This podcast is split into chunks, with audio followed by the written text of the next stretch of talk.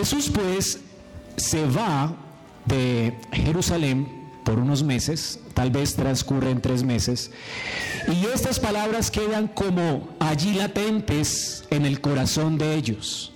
Y pasa tiempo porque Juan dice en el versículo 22 que se estaba celebrando en Jerusalén otra fiesta. ¿Recuerdan que estábamos en una fiesta? ¿Cuál era? La fiesta de los tabernáculos. Y ahora hay otra fiesta en Israel. Y esta fiesta normalmente se celebraba en diciembre, o sea que han pasado por lo menos tres meses, hasta que ellos ahora vuelven a hablar con Jesús y parece que se les quedó en la mente lo que él había dicho sobre el pastor.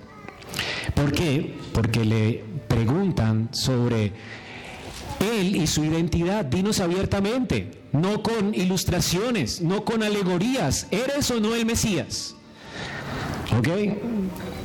Pero realmente el Señor estuvo, estuvo haciendo algo, eh, algo, maravilloso aquí, fue muy literal con relación a su cumplimiento, el cumplimiento de las profecías. Él es el Mesías y Él es Jehová.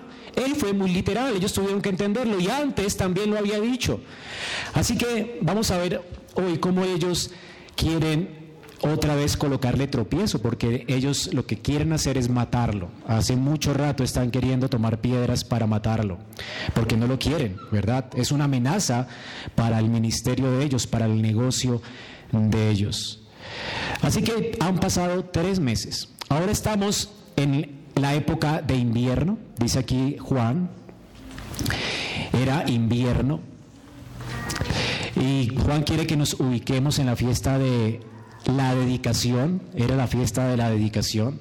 La fiesta de la dedicación hoy en día es llamada el Hanukkah. Es algo importante esta fiesta porque no fue una fiesta instituida por Dios en la ley. Tú no escuchas que Dios haya ordenado en toda la ley eh, celebrar el Hanukkah. Ahora, esa fiesta fue instituida en un libro que ustedes pueden leer si usted alguna vez ha tenido una Biblia católica o la tiene en su casa. Hay un libro que se llama Los Macabeos, y eso está en Primera de Macabeos 4, la institución de esa fiesta. Es un libro apócrifo, quiere decir que la iglesia no reconoce ese libro como parte del canon, porque fue escrito durante el periodo entre el Antiguo y el Nuevo Testamento, o sea, es el periodo de los 400 años intertestamentarios entre los dos testamentos. Los libros que fueron escritos allí no se reconocieron como parte del canon porque primero ellos no reclaman autoridad, son inexactos en sus fechas, no son autoritativos en lo que dicen, ellos mismos declaran que tienen errores, ¿ok?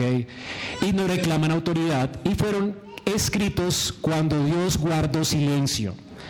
Dios de nuevo vino a hablar a través de un ángel cuando el papá de Juan el Bautista estaba de nuevo ministrando en el templo y le dijo que él iba a ser el papá del que prepararía el camino del Señor. Así que el Señor guarda 400 años de silencio. Durante esos 400 años no hubieron profecías, no hubo profecía. Así que lo que sí hubo fue muchos escritos históricos y dentro de estos libros está el libro de los macabeos. Aquí entonces se estableció esa fiesta. Luego, ¿por qué se estableció la fiesta? Eh, macabeos fue escrito por Judas Macabeo, el líder de una rebelión contra un señor que se llamaba Antíoco Epifanes. Eso fue luego de eh, Alejandro luego del, imperio de Alejandro, los griegos ya habían conquistado gran parte de Europa, Asia y tenían un gran imperio. Así que después de la muerte de él, uno de esos reyes que se levantó fue Judas el Macabeo. Él quería conquistar Egipto, arrasó con Egipto, luego se metió a Jerusalén, arrasó con Jerusalén, entró al templo, robó y saqueó el templo, y luego ofreció animales inmundos y ordenó sacrificar animales inmundos y hasta un cerdo en el altar de Jehová. Esto es lo que se le llama como la abominación desoladora de la que habló Daniel. Y luego algo así parecido sucedió en el año 70 con Tito, ¿verdad? Que también profetizó Jesús en Mateo. Estas, cosa fue algo abominable. Así que Judas Macabeos lideró una rebelión que terminó en victoria. Él recuperó el templo, levantó de nuevo el altar a Jehová eh, limpiaron el templo y hubo como una dedicación segunda del templo. Y a esta dedicación se le llamó el Hanukkah. Y la fiesta se celebró el mismo día en que Antíoco Epifanes tomó el templo y sacrificó allí un cerdo. Así que ese mismo día fue la dedicación, fue un diciembre.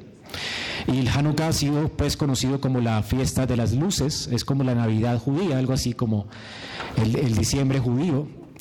Hoy en día a veces coincide con el 24 de diciembre también como el nuestro, pero bueno, este año creo que no va a coincidir, creo que es como el 4 y dura una fiesta que dura 8 días, ¿no? Dice Primera de Macabeos 4, que no es la Biblia, pero si usted tiene por ahí una Biblia católica, ellos incluyen ese libro, Primera de Macabeos 4, 52, que a los 25 días del noveno mes, el mes de Kislev, año 158, se levantó de mañana y ofrecieron sacrificios según la ley sobre el nuevo altar de los holocaustos que había hecho.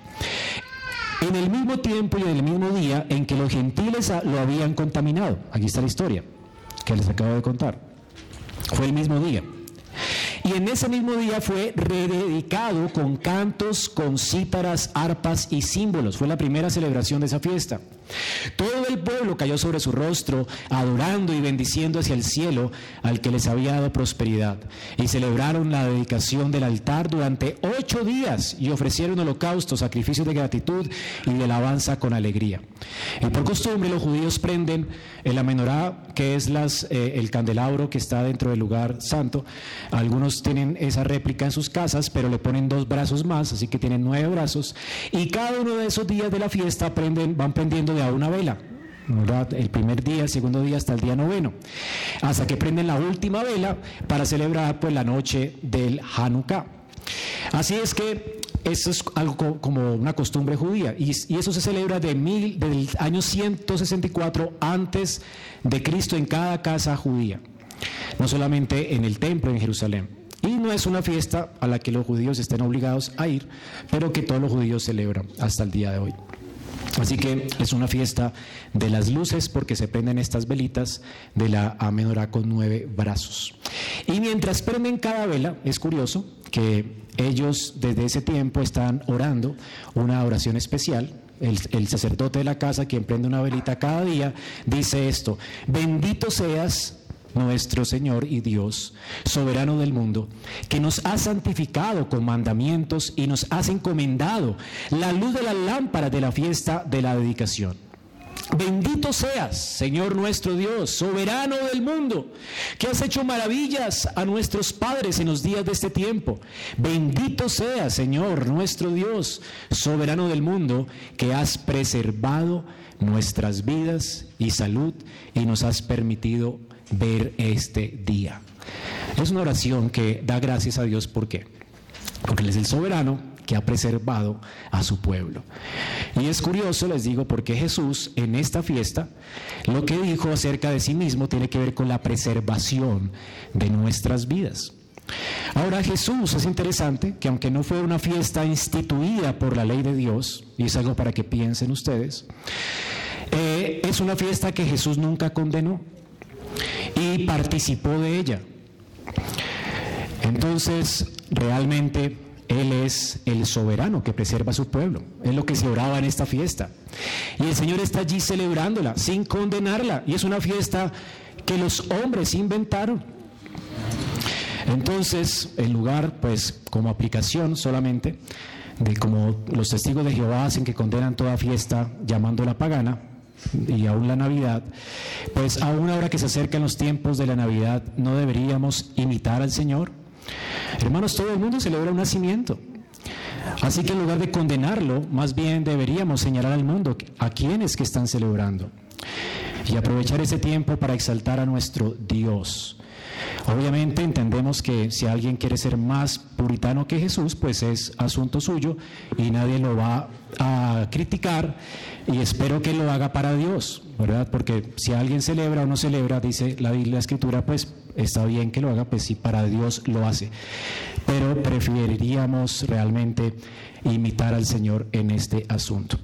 Ese es el contexto de esta celebración. Así que el Señor dice aquí en esta celebración las, últimas palabras para los líderes de Israel. Estas son sus últimas palabras. Luego irá a la cruz. Él ya no se encontrará más con ellos. Luego ellos le preguntarán en un, juicio público y él responderá porque es un juicio. Pero solamente responderá lo que tiene que responder, mas no predicará más el Evangelio. Así que lo que vamos a ver hoy fue el último anuncio del Evangelio a un pueblo que estaba endurecido, endurecido en su corazón hacia con él. ¿Y qué tenemos en nuestro texto? Bueno, vamos a ver primero una confrontación, luego una clara declaración, una reacción terrible, una, una solemne invitación, una increíble obstinación y una gloriosa conversión. Primero vamos a ver la confrontación, una confrontación. Dice que los judíos le rodearon, hicieron como un círculo allí y le preguntaron, ¿hasta cuándo nos turbarás el alma? si tú eres el Cristo, dínoslo abiertamente. Parece que no habían olvidado sus palabras de hace tres meses. Aquella alegoría sobre el buen pastor. Ellos quieren atrapar a Jesús en sus palabras. Lo que dice, cuando le dice abiertamente, es claramente, directamente, dinos lo que nos dijiste hace tres meses. Ellos sabían lo que él había dicho, ellos sabían que él se había eh, dicho, eh, había dicho de él mismo que era el Mesías y que era Jehová, sin embargo ellos quieren atraparlo en sus palabras. Ahora, estas preguntas son como las preguntas de muchas personas que solo preguntan para estorbar, no para aprender. Sí, ha notado que hay gente que pregunta solamente para eso, para hacer quedar mal al que está allí, para, para, que todos vean que no sabe nada o para que todos vean que él es el que tiene la razón, etcétera. Bueno, esta pregunta era una trampa. Ellos no quieren aprender, ellos no quieren creer, ellos han resistido a Cristo, todo el tiempo han querido matarlo. Esta es una pregunta simplemente para atraparlo en sus palabras, para matarlo, para asegurar su sentencia. Así que ellos exigen a Jesús claridad. Es una confrontación maliciosa. Lo maravilloso es que a pesar de esta confrontación, Jesús decide responderles porque él entiende que solamente así, respondiendo con el Evangelio, ellos se pueden salvar. Hermanos, cuánta paciencia tenemos que tener para que para aquellos que nos confrontan con sus preguntas. Jesús responde con amor y Jesús responde además con claridad. Y no solamente les va a afirmar que Él es el Mesías, también va a decir claramente que Él es Jehová. Entonces Él sí les va a hablar claramente. Y él entiende que es una trampa, pero él también entiende que algunos que están allí también han sido escogidos por Dios y como vamos a ver más adelante, ellos van a creer por sus palabras, por la predicación del Evangelio. Así que hay que tener paciencia mientras sembramos con lágrimas. El Señor sembró con lágrimas, pero Él va a recoger con regocijo. Esto es lo maravilloso entonces. Vamos ahora en segundo lugar a ver la clara, la clara declaración del Señor. Y esta está del 25 al 30. Jesús dice que respondió y dijo, yo ya les he dicho esto. Él ya ha dicho quién es Él, que es el Mesías. Sin embargo, ustedes no quieren creer. Hermanos, ellos tuvieron que haber entendido las formas en que el Señor había hablado acerca de Él en la alegoría que acabo de contar hace tres meses. Él había dicho que Él era Jehová, que Él es el cumplimiento del pastor de Ezequiel, que Él es el pastor de su pueblo, el Mesías, el David prometido en Ezequiel.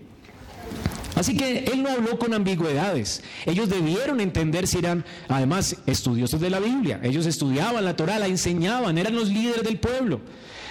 Ahora entonces el Señor les dice, yo ya les he dicho. El punto no es que no les haya dicho, el punto es que ustedes no quieren creer. Ese es el punto. Pero no solamente les dijo cuando les contó la alegoría de la oveja, de las ovejas y el pastor. Él también les había dicho en el capítulo 5, si recuerdan, cuando el Señor sanó a un paralítico en Bethesda. Y él dijo, hasta, hasta ahora yo trabajo y mi Padre trabaja. Con, con eso estaba diciendo que Él es quién. Dios, el sustentador de la vida. Y luego, en el capítulo 8, él también dijo, antes que Abraham fuera, yo soy. ¿Y quién es el yo soy en el Antiguo Testamento? Jehová. Él es el Mesías, Él es Jehová con nosotros.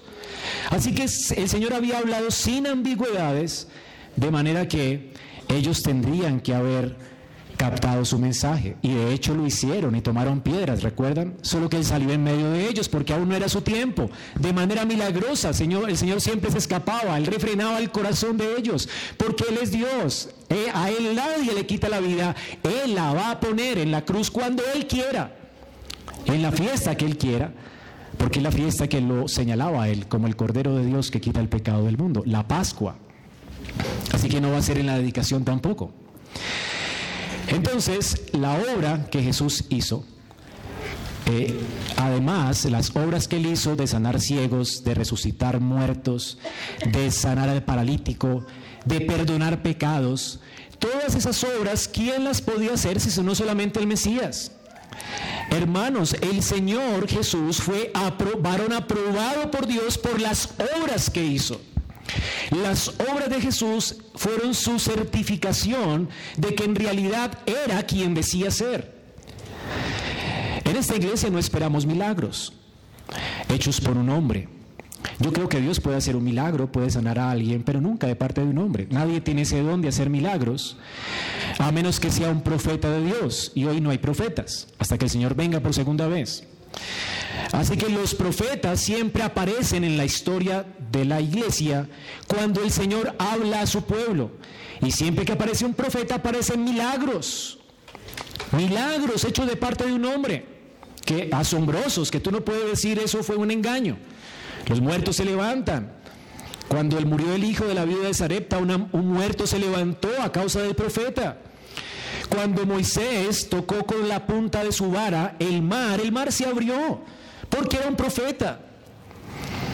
Cuando él oraba y habló a la, y golpeó la roca, la roca brotó agua, porque era un profeta.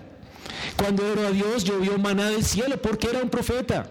Sucedían cosas extraordinarias con los profetas. Eran sus credenciales. Cuando los apóstoles fueron señalados por Cristo para que nos contaran a nosotros el Evangelio que está escrito en el Nuevo Testamento, ellos, el Señor los equipó con señales. Y Hechos dice que muchas señales eran hechas por medio de los apóstoles, porque ellos eran los delegados por Dios para declararnos la palabra. Así que cada vez que hay apóstoles, profetas, siempre hay canon, hay palabra de Dios que tú tienes que obedecer y escuchar. Pero cuando Juan murió, dice, maldito el que le agregue algo a la ley de Jehová. Y él fue el último de los apóstoles que murió. Una vez muerto él, todo aquel que diga, soy un profeta, ¿verdad? Pues es maldito, según Juan. No hay profetas. Y no hay milagros hechos por profetas en nuestro tiempo, hasta que el Señor venga. Entonces, la razón de los milagros de Jesús era que certificaban que Él no solamente era el profeta, Él hizo milagros más grandes que los profetas, como perdonar pecados. ¿Quién hace ese milagro, verdad? Ahora, Jesús, por sus obras, declaró ser hijo de Dios, no solamente por sus palabras. Ellos no solamente debieron escucharle hablar, pero ellos también debieron verle actuar. Sus palabras y sus obras eran poderosas. Ambas lo señalan como Dios con, nosotros. ¿Cuál es el problema pues de ellos? El problema no era que Jesús no haya sido claro. El problema no fue que Jesús no haya, no haya sido evidente en lo que hizo. Hasta Nicodemo, siendo un fariseo, dijo, yo sé que nadie puede hacer las obras que tú haces. Por eso he venido a ti. ¿Verdad? Nicodemo lo reconoció siendo un fariseo. Ahora Juan se encarga de contarnos esto. Las obras de Cristo eran evidentes. Todo el mundo fue tan evidente que todo el mundo hablaba de él en Judea y en Roma. Partió la historia del mundo en dos, hermanos. Los milagros de Jesús fueron evidentes hasta en su resurrección, hasta en su muerte en la cruz. los muertos se levantaron de sus tumbas, visitaron a sus familiares y esto fue conocido por todo el mundo. Así que el Señor, solamente por sus obras, sus obras certifican sus palabras. Él era el Mesías, Él es Jehová con nosotros. Por eso, decir que Él hacía cosas por Belcebú es la blasfemia contra el Espíritu Santo. Esto es lo que está en Mateo 12. Ellos decían, tú no eres el Mesías, a pesar de las obras, y decían, las obras que haces las haces por Satanás. Y el Señor les dice, eso es una blasfemia contra el Espíritu Santo que está certificando mis palabras. Porque nadie hace las obras, el ciego de nacimiento supuesto. Nadie, nadie, ¿cuándo se ha conocido que alguien sane un ciego de nacimiento? Él tiene que ser alguien extraño. Él tiene que venir de Dios. ¿Vamos a entender?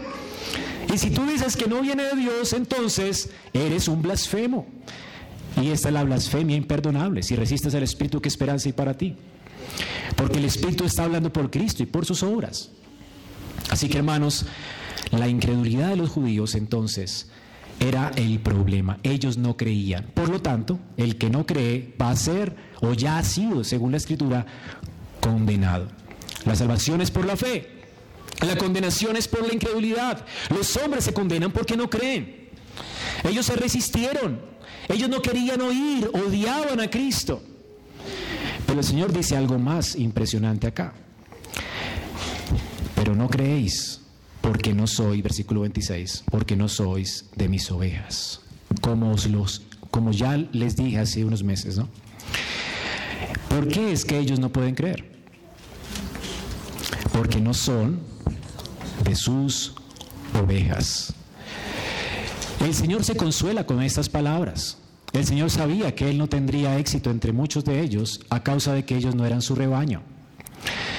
Porque solamente su rebaño oye su voz y le sigue. Y aquí hay otra enseñanza. La gente se condena por su incredulidad.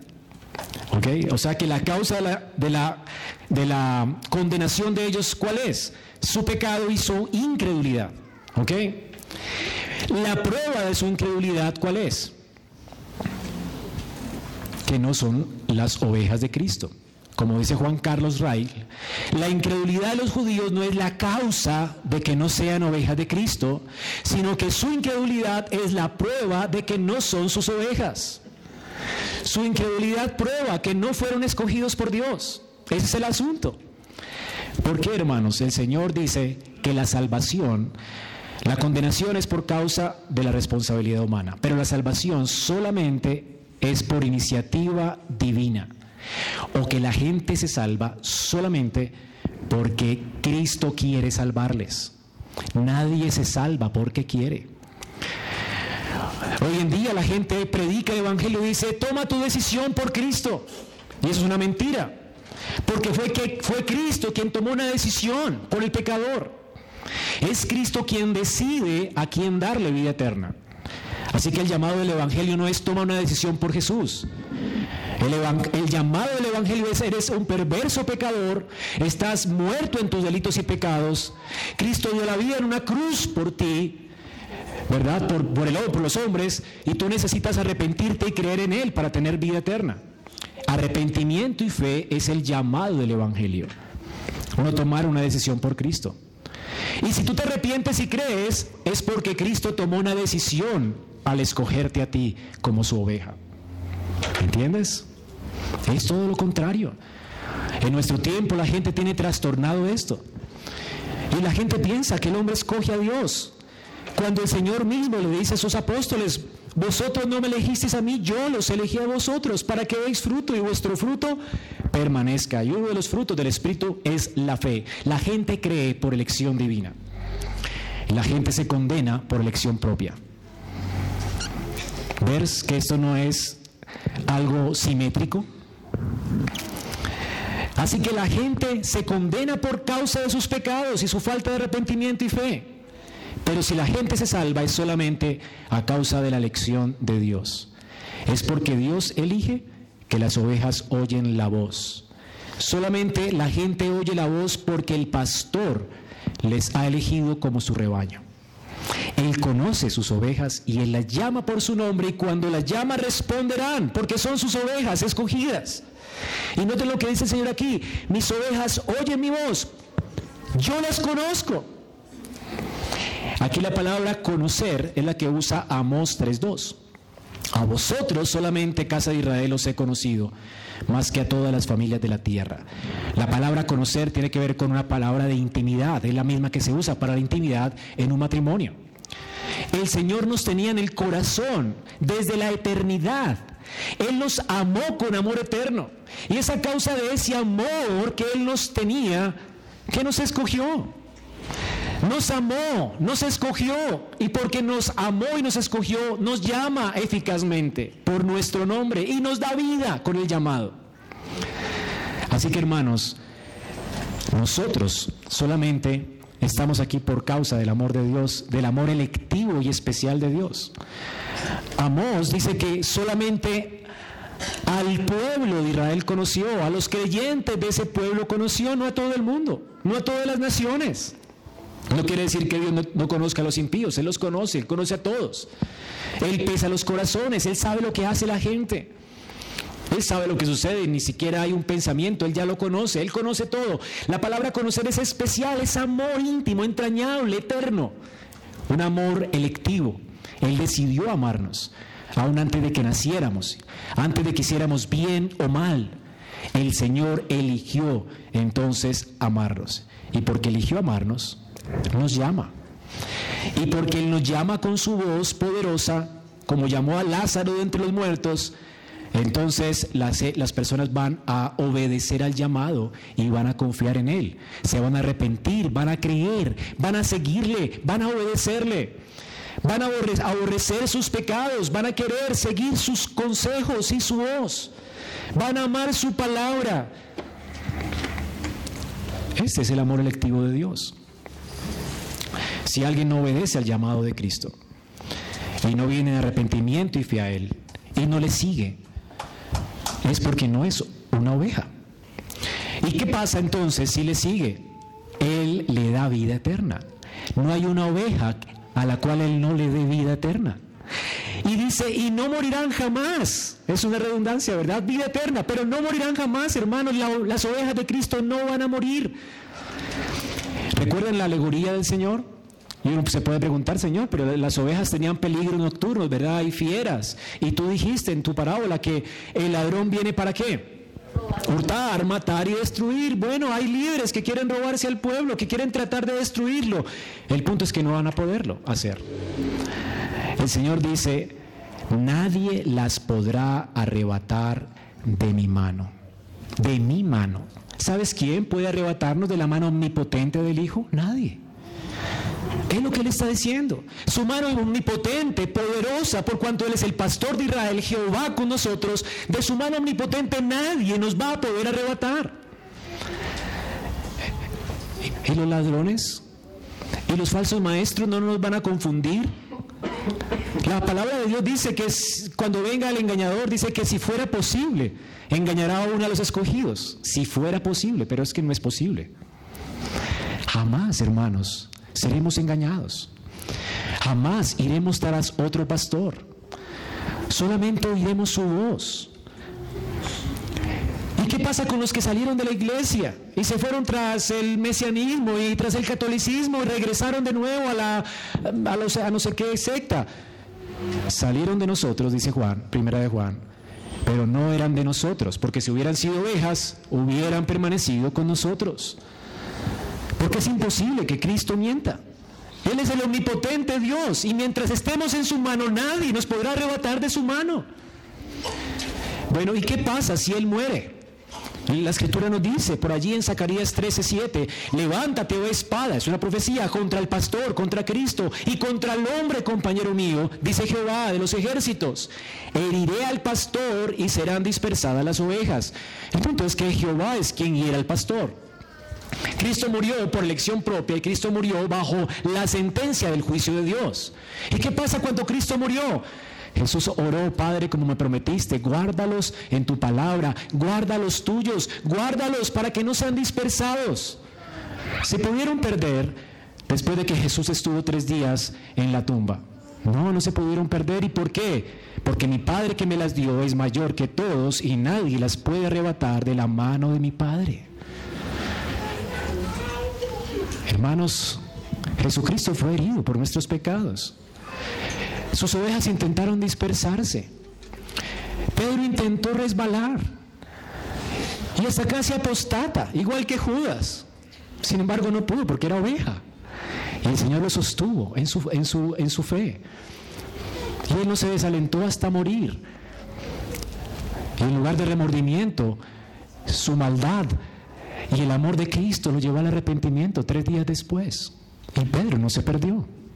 Los discípulos no se perdieron. Ni uno de los suyos se perdió porque eran suyos. Nadie los podrá arrebatar de la mano de mi Padre. El Padre los sostuvo mientras el pastor fue herido de muerte. Y el Padre es mayor que todo.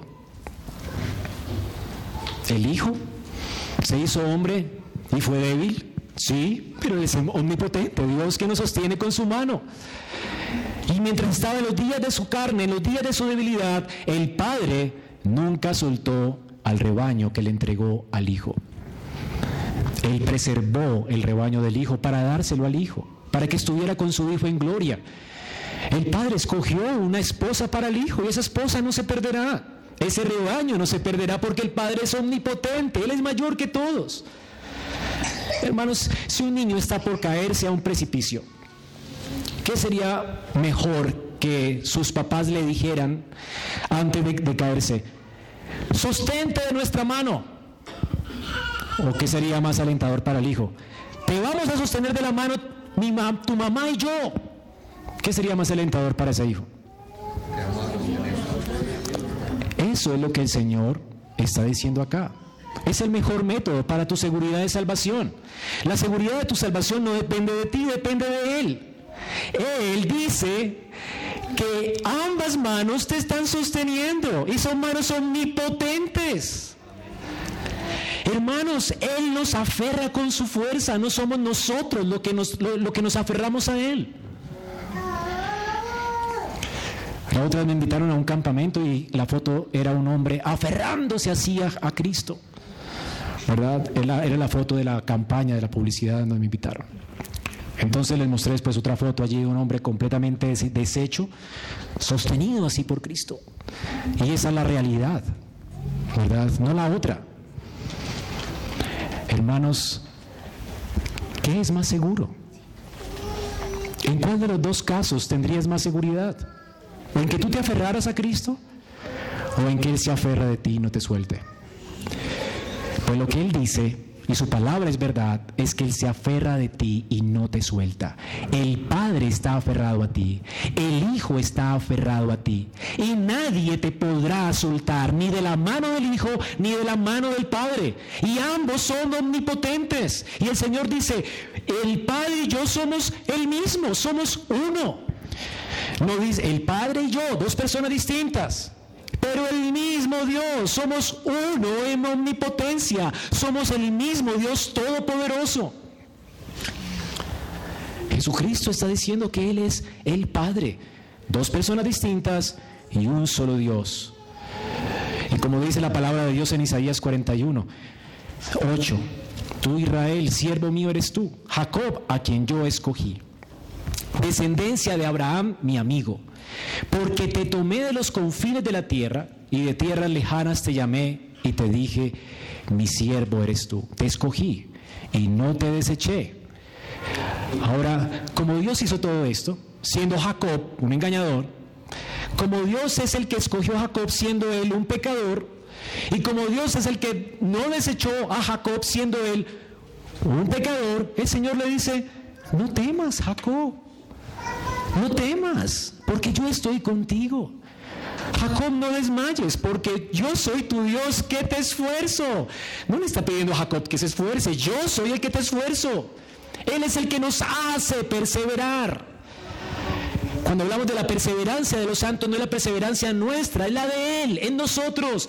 Yo soy el que te esfuerzo, siempre te ayudaré, siempre te sustentaré con mi diestra y ni siquiera dice con mi diestra de poder, con mi diestra de justicia. Él nos hace justos en Cristo y nunca nos va a dejar. Es por causa de la justicia de Cristo, que Él nunca nos suelta. Es porque Cristo murió por nosotros, porque vivió una vida santa por nosotros y murió por nosotros que el Padre nunca nos suelta, porque para Él somos amados de gran estima, es preciosos a sus ojos. Y entonces dice el Señor, aquí todos se enojarán contra ti. El mundo te va a odiar, pero todos serán avergonzados y confundidos y serán como nada y perecerán los que contienden contigo. Todos buscarán contienda contigo, pero tú nunca los hallarás. Ellos serán como nada, como cosa que no es. Aquellos que te hacen guerra, porque yo Jehová soy tu Dios, que te sostiene de tu mano derecha. Tú no me sostienes a mí, yo te sostengo a ti. Y yo te digo, no temas, Jacob, yo te ayudo. No temas, gusano de Jacob.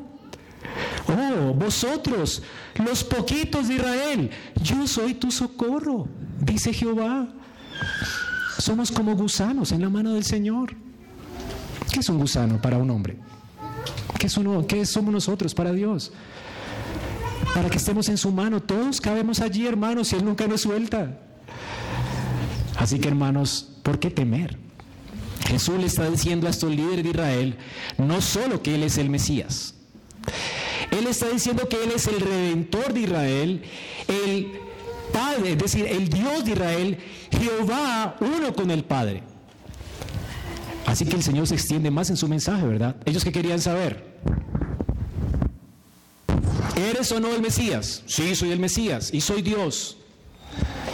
Y nadie podrá arrebatar a las ovejas de mi mano, porque yo las redimo, las salvo, las llamo, las sostengo. Todas van a tener vida eterna. Y esto ya lo ha dicho Jesús antes. Y esto es lo que dice la Escritura. Él no solamente es el Mesías, Él es Dios con nosotros. Él es igual a Dios en naturaleza. De eso se trata el Evangelio de Juan. De hacernos ver que Jesús es el tabernáculo de Dios con los hombres. Él es el verbo que se hizo carne. Hebreos, el autor de Hebreos escribió su carta para que la iglesia entendiera que Cristo es la imagen misma de la sustancia de Dios. Si quieres conocer a Dios, conoce a Cristo. Él es de la misma sustancia con el Padre. El apóstol Pablo dice en Efesios que en Él habita corporalmente toda la plenitud de la deidad. Y en Colosenses 1. Y Juan dice que si tú niegas esto, que Cristo es Dios con nosotros, eres maldito. Porque ese es el corazón del Evangelio. Si Cristo no es Dios, estaríamos en nuestros pecados, porque si no es Dios, ¿cómo un hombre se levantará de los muertos? Solamente Dios puede poner la vida para volverla a tomar. Solamente Dios pudo habernos redimido. Así que este es el corazón del cristianismo. Cristo no es un noble maestro de moral, Él no es un líder religioso, Él no es un hombre solamente no es alguien con una sabiduría inusual. No, hermanos. Todas esas cosas son ciertas de Él, pero Él es Dios también. 100% hombre, 100% Dios. Y a manera de aplicación solamente, hermanos, qué tremenda seguridad tenemos de que Cristo sea Dios. Porque si Él es Dios, nuestra salvación está asegurada. Y si Él es Dios, nuestra perseverancia está asegurada. Y si Él es Dios, nuestra eternidad está asegurada, porque donde está Él también estaremos nosotros. Porque Él puso su vida por nosotros y resucitó por nosotros y ascendió a los cielos y se sentó a la diestra del Padre para reinar con nosotros. Y todo lo que es de Él es tuyo en virtud de tu unión con Él, porque Él es Dios. Y porque Él es Dios, derrama su espíritu y lo puede derramar y lo ha hecho en nuestros corazones. Y nos llevará con Él a su gloria eterna. Así que tu salvación está asegurada. Si tienes salvación, tú nunca la vas a perder. Y si la perdiste, es porque nunca la has tenido. La fe nos es dada, la perseverancia nos es dada. Ambas, la fe y el sostenimiento de Dios son dados por Dios. Por eso Hebreos 12.2 dice que pongamos nuestros ojos en Cristo, quien es el autor de nuestra fe y el consumador de nuestra fe. Si tú comenzaste con fe, es porque el, Cristo es el autor. Y si tú terminas tu vida con fe, es porque Cristo es el autor y el consumador de esa fe. Él la da Él la lo sostiene y la sustenta. Y como Él la da, el poder de la fe es increíble, hermanos. Tu fe es una fe omnipotente. Por eso resiste toda prueba. Es por eso que Job nunca apostató. A pesar de que le vinieron todos los males que tú no quisieras que te llegaran a ti. Pero a pesar de eso, aunque fue purificado por fuego a través de la prueba, su fe resultó siendo un precioso don de Dios, como el oro, que se prueba por fuego y resulta ser precioso. La fe nuestra es preciosa, es una fe omnipotente, es una fe todopoderosa, porque es una fe que viene de Él. Y por eso no importa las pruebas que pases, ni siquiera las pruebas te apartarán de Él, te aferrarás con más fuerza de Él. No hay posibilidad alguna que apostates de la fe, ni que reniegues de Dios. No es posible que un hijo de Dios haga esto, porque su fe les dada por Dios. Es una fe poderosa. En tercer lugar, vemos la reacción de ellos. Al escuchar esto, ¿qué entendieron ellos? Versículo 31. Entonces los judíos volvieron a tomar piedras para apedrearle. Y Jesús les respondió, muchas buenas obras os he mostrado de mi Padre, ¿por cuál de ellas me apedreáis? Bueno, ellos, ¿cómo reaccionaron? Tomaron piedras, estaba siempre el templo de Israel en construcción y fueron a alcanzar piedras para lapidarlo. Eso está en Levítico 24. Si alguien blasfema, en Levítico 24, 16, dice que el que blasfeme el nombre de Dios ha de ser muerto. Toda la congregación lo apedreará, el extranjero como el natural, todo el que blasfeme el nombre de Dios que muera. Es una ley. Así que ellos querían cumplir la ley, porque Jesús había, ha dicho claramente que Él es el Mesías y claramente que Él es quién? Dios. ¿Qué entendieron ellos? Noten lo que ellos entendieron, porque lo dijo claramente, no hay duda de esto. Él es uno con el Padre. Él es el Hijo de Dios. Dice ellos, por buena obra no te apedreamos. ¿Sino por qué? Por la blasfemia. Porque tú siendo hombre, te haces Dios. ¿Por qué querían matarlo? ¿Qué es lo que estaban viendo? A un hombre. ¿Cómo un hombre dice ser Dios? Ahora, hermanos, noten aquí que Jesús les hace meditar por un momento y les va a citar la ley. Jesús intenta hacerlos meditar. Y noten primero que les dice, por cuál buena obra que les he mostrado del Padre me van a apedrear. El Señor, ¿qué está diciendo con esta frase? Nunca he hecho algo en contra de la voluntad de mi Padre. Todas mis obras son qué? Buenas. ¿Por cuál de esas buenas obras me van a apedrear? ¿Notan el punto? Él sigue enfatizando que Él es el Hijo de Dios. ¿Notan eso? Ahora, ellos tienen que decirle, y noten también esto, no por alguna cosa buena que hayas hecho, sino por, la por lo que dijiste, te vamos a apedrear. Y lo que él dijo era cierto. Hermano, ¿no es curioso que nadie puede acusar a Jesús de pecado? Ellos no tienen una obra por la cual acusarle, no tienen un pecado que señalarle. Ellos tenían muchos. Si le preguntaras a los apóstoles si Jesús tenía pecado, duró con ellos tres años. Solamente conviviendo contigo un día me daré cuenta que eres un pecador. Tres años y nadie lo pudo acusar de pecado. Anduvo entre ellos y tuvieron que conseguir testigos falsos para crucificarlo.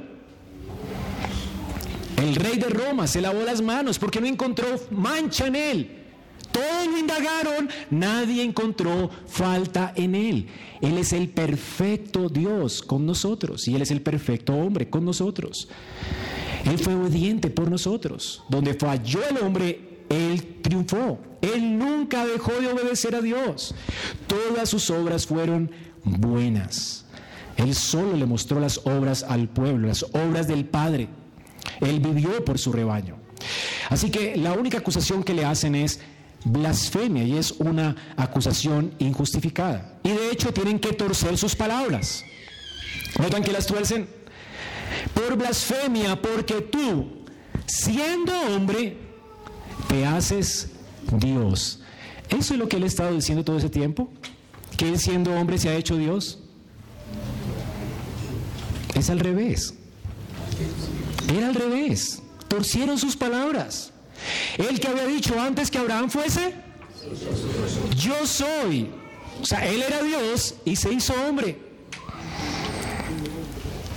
Yo soy Yahweh. Abraham, de mí escribió Moisés y conmigo habló Moisés. Él es la roca con la que Moisés tuvo relación. El ángel de Jehová estuvo allí sobre la roca. Yo soy el ángel de Jehová. Yo soy el Hijo eterno de Dios, que se hizo hombre. Era lo contrario. Ellos pues tienen que torcer sus palabras para juzgarlo. Ahora es una acusación injustificada. Y hermanos, obviamente Jesús era un hombre. Es lo que todo el mundo podía ver. Un hombre que decía ser Dios. Y el punto es que si también tú niegas la humanidad de Jesús, estás condenado. Hay gente que dice que Jesús solamente vino en espíritu, pero todo el mundo pudo saber que era un hombre. Literalmente lo podían tocar, murió en una cruz, crucificado. Así que Jesús es verdadero hombre, pero también es verdadero Dios. Y las palabras de él fueron, siendo Dios, se hizo hombre. Las palabras del Evangelio son, siendo el verbo, se hizo carne. Al revés, un hombre no se puede ser Dios. Pero Dios, el omnipotente Dios que nos creó a su imagen, sí se puede hacer hombre. De hecho, Él lo encaja en la imagen de un ángel, porque los ángeles no fueron creados a imagen de Dios.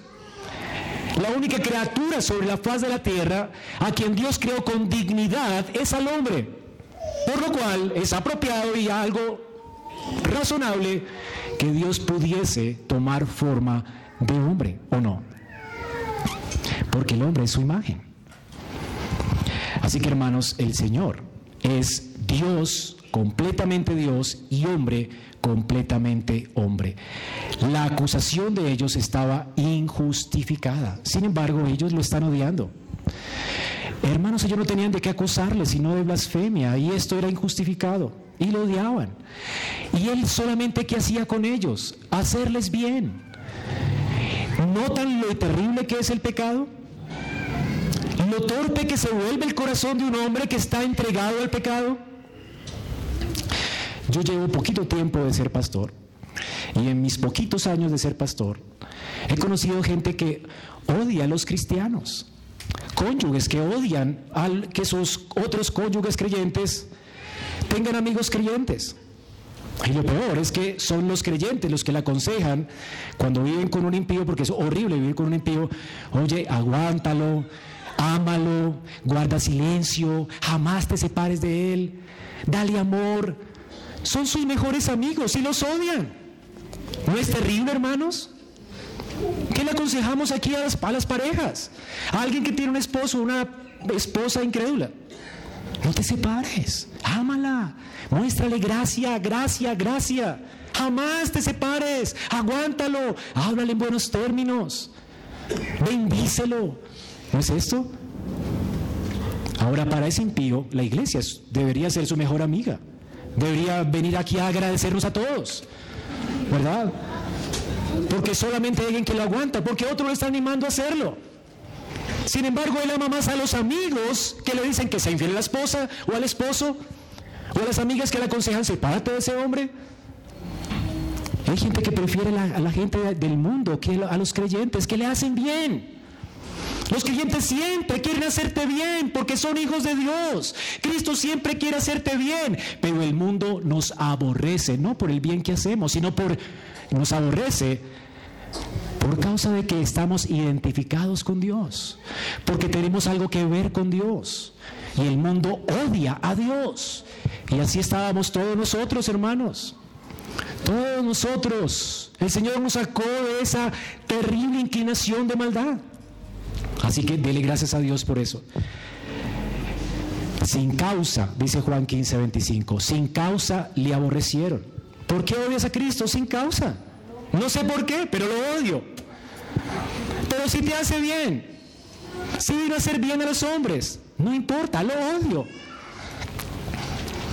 Los inconversos, como dice un teólogo, matarían a Dios mismo si estuviera en sus manos. Esa es la realidad, hermanos. El mundo odia cualquier cosa que se relacione con Dios. ¿Por qué odiaba a Caín a su hermano Abel? ¿Y por qué lo mató? Dice 1 Juan 3:12, porque sus obras eran malas y las obras de su hermano buenas. Los hombres aborrecen la bondad, no quieren la bondad. ¿Por qué odiaron los judíos a Cristo? Porque Jesús revelaba sus pecados y sus falsas doctrinas, porque Él era la verdad, el camino, la verdad y la vida. Ellos sabían que irían al infierno y que Cristo estaba en lo cierto, por eso lo odiaban. Porque su vida, sus palabras, sus obras, les decían a ellos, estás equivocado y el hombre quiere ser su propio Dios. Por eso el Señor dijo, a mí me aborrece el mundo porque yo testifico contra él de que sus obras son malas. Y Juan 15, 18 dice, si el mundo os aborrece a ustedes, consuélense con esto. Sepan que a mí me aborreció antes que a vosotros. Así que si el mundo te aborrece, hermano, ¿es por qué? Por causa de que tú estás relacionado con Cristo. En cuarto lugar, tenemos la solemne invitación. Qué paciencia la del Señor. A pesar de que le quieren tirar piedras, el Señor les hace una invitación. En primer lugar, les hace una invitación para que consideren la ley. Él dice, antes de que tiren las piedras, porque eso sería terrible, ¿verdad? Que ellos fueran culpados de la sangre del Hijo de Dios. Y de hecho más adelante van a ser culpados de eso. Pero antes de que lo hagan, déjenme y con paciencia lo hace, hacerles meditar un ratico. Piensen, piensen por un rato en su ley. ¿No está escrito en vuestra ley? Yo dije, dioses sois. Y si llamó dioses aquellos a quienes vino la palabra de Dios y la escritura no puede ser quebrantada, al que el Padre santificó del bien mundo, vosotros decís, tú blasfemas porque dije, hijo de Dios sois. Primero nos invita a considerar la ley. Ahora, la ley es toda la Biblia. Él les está refiriendo aquí a toda la escritura. Moisés, los salmos, de hecho está citando un salmo. Ahora, le dice vuestra ley, la escritura, y además dice la escritura que no puede ser qué? Quebrantada. Primero el Señor les hace considerar la ley, porque la ley es por la cual todos los hombres vamos a ser juzgados. La ley es la última palabra en toda discusión. Si la ley dice algo es cierto y punto. Así tú estés contra ella. Así hoy la gente diga que la escritura es humana, Cristo tiene un alto concepto de la escritura. Y él dice que la escritura es la palabra de Dios y la escritura no puede ser quebrantada. De ninguna manera. Jesús, ¿qué cree del Antiguo Testamento que tú tienes en tu mano? Él cree que es palabra de Dios y cree que no puede ser quebrantada y que ella tiene la última palabra en toda discusión humana. Eso es lo que él cree y punto. Ah, pero es que tiene errores. No, para él no tiene errores porque la inspiró él y él es sin error. El error siempre está en nosotros, no en la palabra. Ella más bien señala tus errores. Ella es un espejo que alumbra. Ella es una lámpara. Una lámpara que alumbra, un espejo que nos refleja, que nos revela el pecado. Pero la escritura, hermanos, es perfecta sin error. Así que ellos son llevados a examinar la ley y específicamente el Salmo 82. El Salmo 82, Dios dice que se reunió con los dioses. Dice, Dios está en la reunión de los dioses. En medio de los dioses juzga. ¿Hasta cuándo, dice Dios, juzgaréis injustamente y aceptaréis las personas de los impíos? ¿A quién está hablando Jehová? A los dioses. ¿Y a quién Jehová llama dioses? A los jueces de su pueblo, a los que tendrían que, al haber recibido la ley de Dios, aplicar la ley con justicia y juzgar con justicia. Y el Señor los va a juzgar a ellos y les dice, a ver dioses, vengan, reúnanse aquí conmigo. Dioses, ¿para qué les di mi ley? No es para juzgar con justicia. No es para eso que les di mi ley. La palabra de Dios vino a ustedes, ¿para qué? Para que defiendan al débil y al huérfano, para que hagan justicia al afligido y al menesteroso, para que den libertad al afligido y al necesitado, librándolo de la mano de los impíos, No saben, no entienden, ni andan en tinieblas, tinieblas todos los cimientos de la tierra. Ahora yo dije, dice el Señor, y los juzga, vosotros dioses sois, ustedes son jueces, me representan a mí delante de los hombres. Son como yo delante de los hombres, son dioses, pero por causa de sus pecados, por causa de la culpa, caeréis, moriréis como cualquiera de los hombres. Interesante, ¿no? ¿A quién llama Dios dioses? A los jueces impíos, como los que estaban juzgando a Jesús. ¿Vamos a entender? Ahora Jesús va entonces un argumento de menor a mayor. Si llama a los impíos, a los jueces impíos de Israel, dioses, ¿por qué se enojan conmigo? Si digo que soy el Hijo de Dios. Y además que tengo razón. No soy como los jueces impíos. Tengo razón, yo soy el Hijo de Dios. Mis hechos lo afirman. Mis palabras y mis actos concuerdan. Si Dios dijo eso de jueces, de los jueces, y yo lo estoy diciendo de mí con mucha razón, porque tengo la razón, ¿por qué me quieren juzgar? Si mis obras hablan por mí, ¿notan el argumento del Señor? Los fulmina. Si Jesús hubiera dicho, yo y el Padre uno somos, y Él no hubiera resucitado muertos, ni hubiera sanado leprosos, ni se hubiera levantado de la tumba, ni hubiera vivido perfectamente, ¿sería qué? Un blasfemo y tendría que ser también apedreado, como, como esos jueces que eran dioses. Pero si las obras de Él señalan que verdaderamente es el Hijo de Dios, ¿qué tenemos que hacer entonces nosotros? Temblar, porque Él sí es el juez justo que dice el Salmo 2, a quien Jehová ha puesto sobre nosotros el Hijo, delante de quien todos los hombres deberían temblar. Hermanos, Jesucristo está diciendo, está probando que sus obras certifican que Él es Dios. Y que no es una blasfemia decir que Él es Dios. Porque Dios mismo llama a dioses a los jueces impíos. ¿Y puede Dios blasfemar? No. Sin embargo, como quieran, los jueces representaban a Dios. Y el Hijo representa a Dios de una manera plena y completa, porque fue apartado, dice aquí Cristo, apartado por, por el Padre desde la eternidad, señalado por Él y enviado al mundo. Así que Él es el Hijo de Dios. No hay pierde, hermanos. El que el Padre, versículo 36, santificó y al que el Padre envió al mundo, vosotros decís, tú blasfemas porque dije, Hijo de Dios sois. Y si no hago las obras de mi Padre, pues no me creáis. Pero si las hago, aunque no me creáis a mí, creed a las obras. Y entonces los invita a la fe. Qué hermosa invitación. Primero los invita a considerar la ley, luego los invita a considerar sus obras y luego les dice, porque al considerar la ley y al considerar mis obras, lo que yo he hecho y lo que yo he dicho, ¿por qué no creen? Los invita a creer, crean hombre. Porque si creen, no vendréis a condenación jamás. Porque si creen, pasarán de muerte a vida. Porque si creen, me conocerán, conocerán que yo estoy del Padre, mi Padre está en mí, porque mi Padre y yo vendremos y haremos morada por el Espíritu en vosotros. Qué increíble, ¿no? ¿Por qué no creen? Y nos invita a la fe. Y esta es la invitación del Evangelio, la fe. No es recibe a Cristo. Y si tú crees es porque Cristo es el que te ha elegido a ti. La fe, la fe, el arrepentimiento y fe, arrepiéntanse de tirar piedras. Más bien crean. Si tiran piedras serán condenados. Si no las tiran y me siguen, serán salvos, no vendrán a condenación jamás, pasarán de muerte a vida. Escuchen mi voz, hombre. Qué ternura la del Señor, ¿verdad? Crean. Así que los invita a la fe.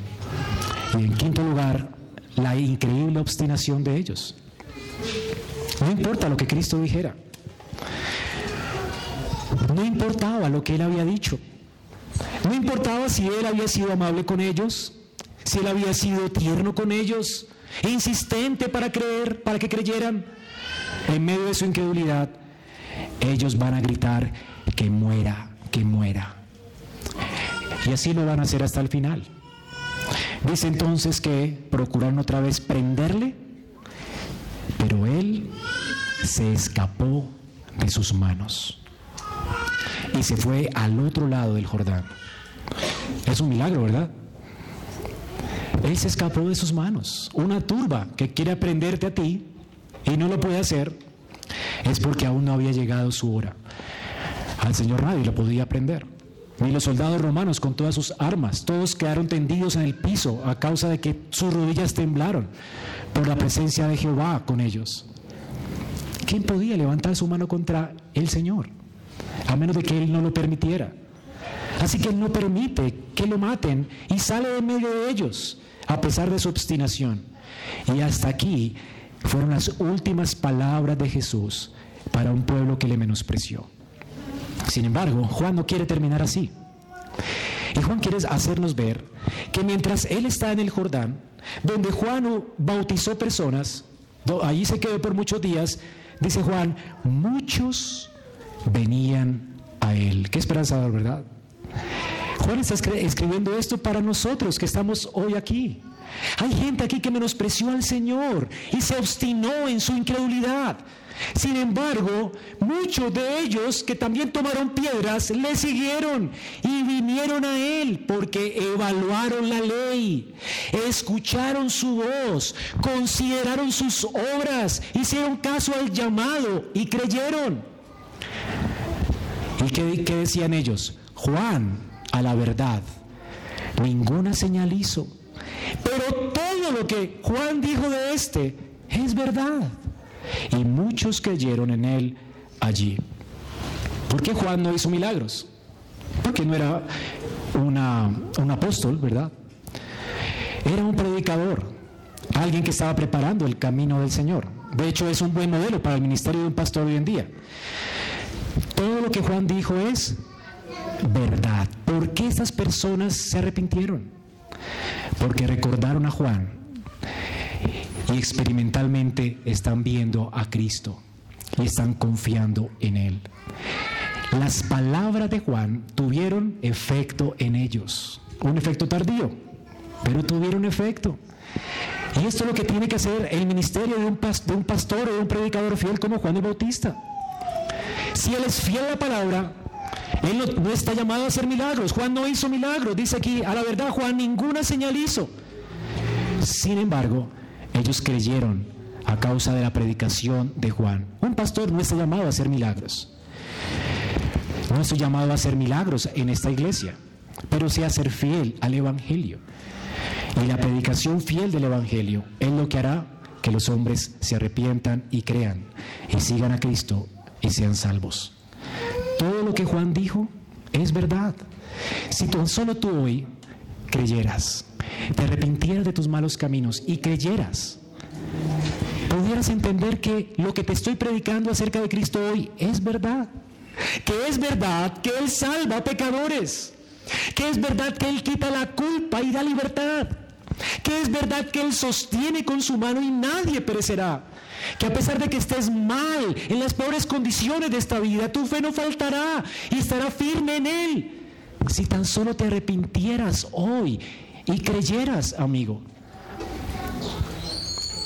tu vida sería otra. Arrepentimiento y fe. Arrepentíos. Es lo que el Señor me ha llamado a decirles. Porque Cristo ha venido y Él es el Mesías. Él es Jehová por nosotros, quien vivió justamente, quien actuó de una manera gloriosa para certificar sus palabras y además vivió por nosotros una vida justa, murió por nuestros pecados en una cruenta cruz y se levantó de los muertos para darnos esperanza de gloria. De manera que nadie de los que pongan en él su fe se pierdan, sino que tengan vida eterna en su nombre. Escucha esto. Si vienes a él hoy en arrepentimiento y fe, podrás ver, que, es verdad lo que te he estado diciendo hoy acerca de él. Él es Dios. Él es consolador, Él es protector, Él preserva las almas de los que ama. Él es poderoso. Él es Dios. Ven a Él. Él no ha hecho mal, sino bien. Pero un día vendrá en que Él vendrá a juzgar a los vivos y a los muertos. Y todo el que le llame blasfemo o el que le ignore y le llame simplemente un buen maestro de moral, igual será condenado, porque no hay términos medios. O le adoras como Dios, te arrepientes y crees en Él y le sigues y le sirves, o morirás y perecerás eternamente. No puedes creer que Él es solo un maestro bueno, o es Dios, o perecerás y morirás en tus pecados. Así que te invito a poner tu confianza en Cristo. Y a los que la tienen, hermanos, celebremos hoy con gozo. Porque ¿quién podrá arrebatarnos de la mano de Él? Él y el Padre son uno. ¿Quién podrá arrebatarnos de la mano del Padre? Que salgas de este lugar con seguridad de que tu salvación está completa y asegurada en Cristo. Esperamos que este mensaje haya sido edificante para tu vida. Si deseas este y otros mensajes, visita nuestra página en internet iglesiaraa.org. Este es un recurso producido para la Iglesia Cristiana Bíblica Raha.